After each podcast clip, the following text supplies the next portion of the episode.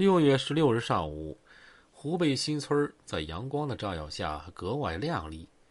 两个身穿草绿色信使服的邮差骑着车呀就进来了。门卫问：“小伙子，怎么还来俩人啊？”其中一个邮差停下自行车，调皮的敬了个礼，笑着说：“报告老同志，我是新来的。”“哦，以老带新呀。”邮差走进那个楼梯口，直接上了楼。他站在一扇贴有门神风俗画的门前，咚咚咚敲门。门打开半边，露出一个女子半张睡眼惺忪的脸。什么事儿啊？啊，小姐，特款专递，请签收。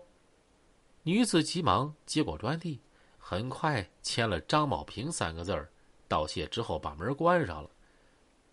半个小时之后，张宝平打扮的花枝招展、摇摇摆摆的就出了门，来了一辆出租车，朝着邮局方向疾驰。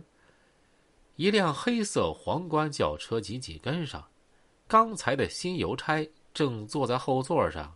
此时他换上一套笔挺的白西服。张宝平下车之后，直接走进了邮局大门。大概半个小时。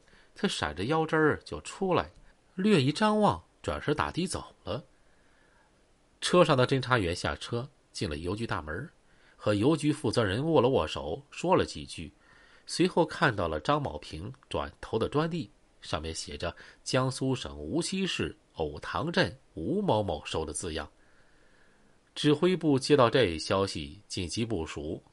梁国巨看着侦查员们因没日没夜的破案。而发红的眼丝、发黑的眼圈以及青黄的脸，有些不忍的对刘处长说：“你去趟无锡，把汤成抓回来。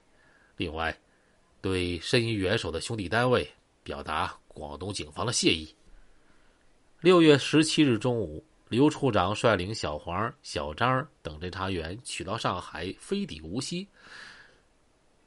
早已从盐城赶来的小陈等一众人。立即向刘处长汇报侦查情况。无锡濒临美丽的太湖，潋滟的波光照着这座闻名遐迩的古城，写出梦一般的迷幻色彩。小黄和小陈无心观赏扑眼而来的历史古迹，跟着无锡市几个侦查员，由藕塘派出所民警带路，找到在该镇任职的展望村干部。这个干部说：“啊，我和吴某某一个村儿。”他老婆叫杨某，原来汤成的母亲找了个野男人，后来呀，让大女儿嫁给了他。汤某婚后才了解了真相，吵着离婚，后来一气之下逃走了，和娘家就断了往来。现在他躲在这儿，那么汤成肯定就藏在他家里。当天晚上七点左右，又得到一个新情况。吴某某家里来了一个二十出头的青年，偏胖，左下颚有一颗黑痣。指挥部连夜商讨行动方案，着重对各个出入口、窗户和门等重点位置进行补兵。刘处长对无锡市局的领导说：“这伙人穷凶极恶，不知汤成手里有没有枪？我建议派特警。”六月十八号凌晨一点五十分。展望村万籁俱寂，田野漆黑一片。那栋灰乎乎的楼房二楼有扇窗户，还亮着微弱的灯光。十几名特警搬了一架木梯，搭在阳台上，敏捷地爬了上去，闪向门的两旁。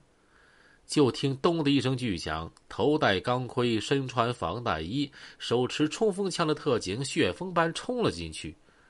光着膀子躺床上看电视的汤成，瞅着黑洞洞的枪口，本能的举起双手。我我明白了，我我明白了。汤成落网，对案件侦破带来重要转折。专案组不但掌握到叶成坚跨境暴力犯罪团伙在澳门屡犯的惊天劫案，而且了解到他在内地凶残杀人掩尸和大肆购买军火。除了叶成坚之外，被抓获了同案犯罪嫌疑人，在预审警官政策攻心之下，先后供认了多宗结案经过，其中一个交代，和我们一块干的还有一个叫阿珍的人，是大佬的干儿子，他老家在花都，现在是澳门居民。